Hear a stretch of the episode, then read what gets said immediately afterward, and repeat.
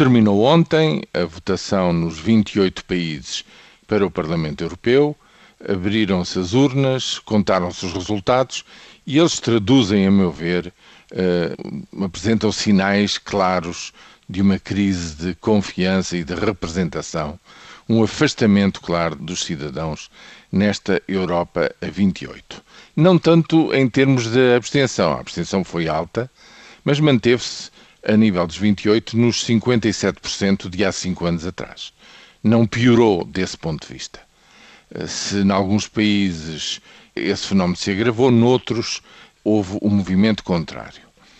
Não é tanto por aí. Agora, o que aconteceu é que, efetivamente, as grandes famílias políticas construtoras da ideia de uma Europa unida perderam o terreno neste escrutínio em favor de extremos ou, digamos, de outras franjas políticas claramente com uh, plataformas, digamos, anti-europeias de vários matizes e de vários graus.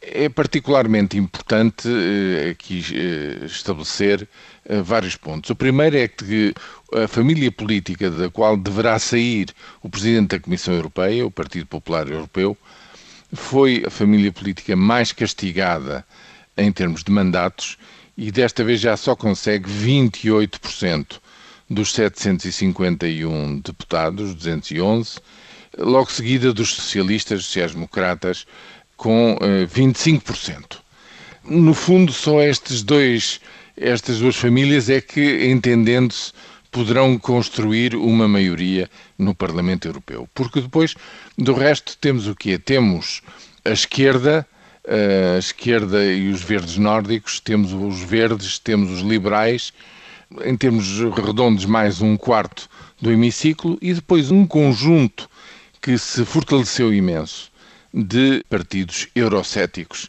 dos mais diversos matizes.